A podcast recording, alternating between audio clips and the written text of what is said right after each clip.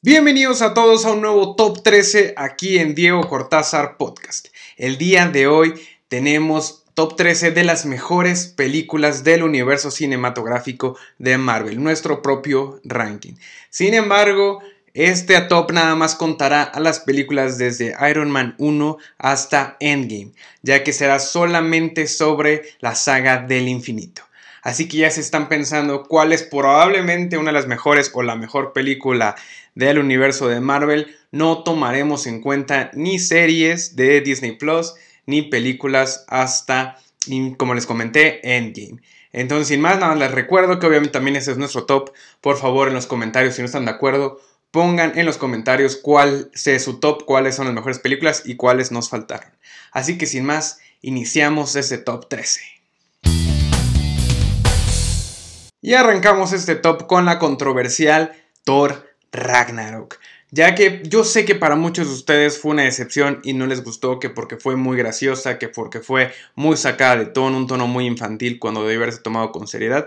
Y estoy totalmente de acuerdo. La verdad es que también de las primeras dos películas que eran medio aburridas y tediosas, la única que debió haber sido seria y tomarse la gravedad del asunto era esta. Sin embargo, no lo hizo Thor a partir de ahí empezó a tomar un camino más simpático, siendo más el chistoso. Sin embargo, la película es muy disfrutable, tiene momentos muy graciosos de todo el universo de Marvel y la verdad es que cumple con lo que se espera de esta película a diferencia de sus antecesoras. Así que en el top 13 sin más, puesto número 13, Thor Ragnarok. Pasando al puesto número 12 tenemos Ant-Man, la 1, la película que se estrenará en 2015 inmediatamente después de Age of Ultron, ya que realmente fue una sorpresa para mí porque yo no esperaba absolutamente nada de esta película y realmente fue una genialidad. Fue diferente en lo que cabe el universo de Marvel, ya que tomaba la historia de un Hank Pym que es interpretado por Michael Douglas, más grande, que le pasaba ya directamente la estafeta a un Scott Lang, interpretado por el genial Paul Rudd. La verdad es que esta película también se toma mucho a broma, pero aquí se aplican, los chistes son geniales, aparte la acción cumple, la historia es buena y cómo se envuelve y se desarrolla dentro del universo de Marvel es genial y por eso para mí está en el puesto número 12. Y hablando precisamente de ella, pasamos al puesto número 11, en donde tenemos a Avengers Age of Ultron. Yo sé que para muchos fue una mala película o no les gustó, la crítica fue dura con ella. Sin embargo, a mí me gustó y está en este top porque realmente se ve cómo son los superhéroes, los Avengers, ya siendo un grupo unido. Además de que esta temática de Ultron sí me gustó, yo sé que no la desarrollaron al cine y que faltó darle profundidad tanto al personaje como a la historia. Sin embargo, la introducción de personajes como Quicksilver y Scarlet Witch realmente me encantaron. Esa participación que tuvo un poco larga, que también fue criticada por parte de, Hawkeye, se vio con resultados hasta el momento, hasta después de Infinity War y después de Endgame, sigue teniendo repercusiones esa escena. Entonces, yo creo que fue perfecta en su, a su manera, ya que representó cómo es la vida de los superhéroes y cómo se enfrentan a un problema que a pesar de que pintaba para ser el gran villano, simplemente fue una aventura más de los Avengers. Y en el puesto número 10 tenemos una de las más grandes joyas escondidas por Marvel. Estamos hablando de Guardianes de la Galaxia Volumen 1, ya que fue la presentación de nuevos personajes totalmente desconocidos que ahora son totalmente icónicos y legendarios en este universo. Tenemos la aparición de Peter Quill, de Rocket Raccoon, por supuesto, de Groot y de grandes personajes que se volvieron entrañables desde el inicio. Además, la creatividad y el genio que tiene James Gunn detrás de este proyecto llevó a que Guardianes de la Galaxia fuera una de las mejores películas de todo el universo Marvel. En el puesto número 9 nosotros pusimos la película de Black Panther de 2018 ya que no solamente es una muy buena película con grandes efectos, sino que también es una película con un gran significado y un gran peso cultural ya que no solamente trata problemas que llevan el universo de Marvel, como lo son la guerra de poderes entre un superhéroe y un villano normal, sino aparte lleva, como les digo, una carga cultural, ya que habla totalmente de una raza entera desarrollado en un país, aunque sea ficticio, que es Wakanda, un país de África, con todas sus costumbres, con todas sus tradiciones, y demuestran cómo el villano lucha por igualdad social, lo cual es un tema totalmente vigente no solamente dentro de Estados Unidos. Así que por eso y muchas otras cosas más, ya que también tenemos a Killmonger como es uno de los grandes y de los mejores villanos que tiene todo Marvel, Black Panther se encuentra en este top. Y en el puesto número 8 tenemos a nuestro amigable vecino Spider-Man en su introducción en Spider-Man Homecoming. Ya sé que a muchos de este, esta película no les gustó tanto porque fue que Peter Parker y Spider-Man se veía como un lacayo y una mascota más de Tony Stark. Sin embargo, a mí me encantó porque fue una introducción genial para este personaje en este universo, ya que por fin Peter Parker va en secundaria y tiene la edad de un adolescente y está entrando a un mundo en el que ya está repleto de superhéroes que son adultos mayores. Obviamente Spider-Man necesitaba ayuda, necesitaba tener un mentor y yo creo que con Tony Stark lo hace perfecto cosa que desaprovechan y vuelven a hacer en Far From Home y por eso es que Far From Home no está en este top. Sin embargo, Homecoming se me hizo una gran versión diferente de lo que fue Spider-Man, algo que sí logró a diferencia de la de Andrew Garfield para mí. Entonces, desde muchos otros aspectos, además de que tiene el personaje del buitre, que es uno de los grandes villanos que tiene Spider-Man y en este universo de Marvel. Así que por eso Homecoming está en el puesto número 8. Y en el puesto número 7 tenemos la que para mí es una de mis películas favoritas de todas. Estoy hablando de Capitán América, el primer Vengador. Si eres fanático del Capitán América, esta película tiene todo lo que siempre quisiste ver en una película en la pantalla grande y live action. Realmente es una película de guerra, es una película de época, te cuenta el origen perfecto de cómo se transforma el Capitán América, inclusive sacado totalmente de los cómics igualito. Aparte de que también tienes al rival entrañable que es Red Skull. Y a pesar de que a muchos no les encantó ni su diseño ni lo que aportó la película, es una película de origen y funciona. Tiene un inicio, un desarrollo y un final que se llevan de la mano perfectamente, ni siquiera se siente lenta. Yo sé que muchos no la consideran una muy buena película o no les encanta, pero para mi gusto está súper infravalorada y es una de las mejores películas de origen de cualquier superhéroe. Entonces, para mí, que he visto dos mil veces esta película sin aburrirme, Capitán América, el primer Vengador, está en el puesto número 7.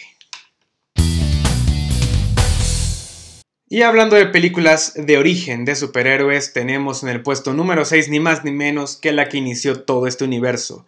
Tenemos a Iron Man de 2008 protagonizada por Robert Downey Jr. Esta película para mí en lo personal ni siquiera tenía expectativas para ella.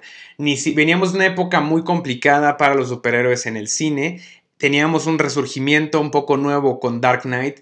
Sin embargo, Iron Man fue una sorpresa tremenda y puso todos los cimientos para que esta historia y este universo funcionara. Robert Downey Jr. nació para ser Tony Stark y ha sido, yo creo que, el personaje más entrañable del siglo XXI. Iron Man 1 tiene todas las bases, pone todas las cartas en la mesa para lo que es ahora el universo de Marvel y por eso por ser una historia de origen concreta, directa y aparte súper entretenida, está en el puesto número 6. Y entrando ya al top 5 de este top 13 de películas de Marvel, tenemos el suceso cinematográfico más grande del siglo XXI para mí. Estoy hablando de Avengers de 2012. En esta película, el controversial Josh Whedon logró capturar la esencia de los personajes y unir por primera vez en la historia varias películas por separado en una sola misma, en una sola historia, en un solo universo. Aquí los superhéroes tuvieron que unirse para defender la Tierra del malvado Loki teniendo obviamente sus puntos de vista, sus diferencias, sus diferencias también en poderes. Sin embargo, todos se unieron para poder derrotarlo y realmente fue una película totalmente épica. La escena del círculo en las calles de Nueva York, la batalla en general y toda la trama que conlleva Avengers realmente fue un éxtasis para todos los fanáticos y no tan fanáticos de los cómics y de los superhéroes. Avengers 2012 puso las bases también para muchos otros universos en el cine, solamente de Marvel. Entonces, para mí, en el top 5, Avengers. Y así como todo sube, también tiene que bajar y ya hablamos de los mejores momentos de los Avengers. En el puesto número 4 tenemos la película de Capitán América Civil War, en donde vimos enfrentados a nuestros grandes personajes, a nuestros grandes héroes en dos bandos, en el Team Iron Man y Team Capitán América. Esta película es fantástica para mí, aunque tiene sus defectos, yo lo sé. Tiene la introducción de personajes como Pantera Negra, el mismo Spider-Man. Tiene una temática centrada no solamente en el sonido del invierno, sino en las diferencias que desde Avengers 1 se venían presentando entre los personajes. Tenemos dos visiones, la de Tony Stark contra la de Steve Rogers, el Capitán América, y cada superhéroe va escogiendo el bando. Yo sé que muchos esperaban ver una pelea como la de los cómics en la que 200 personajes de un bando y 200 del otro. Sin embargo, esta es una adaptación a las historias que tenemos en el cine. Y yo creo que a mi gusto fue una gran, gran interpretación de, de esos directores que lo llevaron a dirigir después películas de Avengers más adelante. Realmente a mí me encantó esta película, tuvo grandes momentos, aparte de que tiene esta gran batalla entre Capitán América y Iron Man. Si me preguntan el único detalle que le pasó o que le faltó a esta película es que sí debe haber sido un poco más agresiva, más violenta y no tan friendly. Sin embargo, para mí es una muy buena película y está en el número 4 del universo Marvel. Y ya pasando al top 3 tenemos Avengers Endgame, la conclusión de la saga del infinito.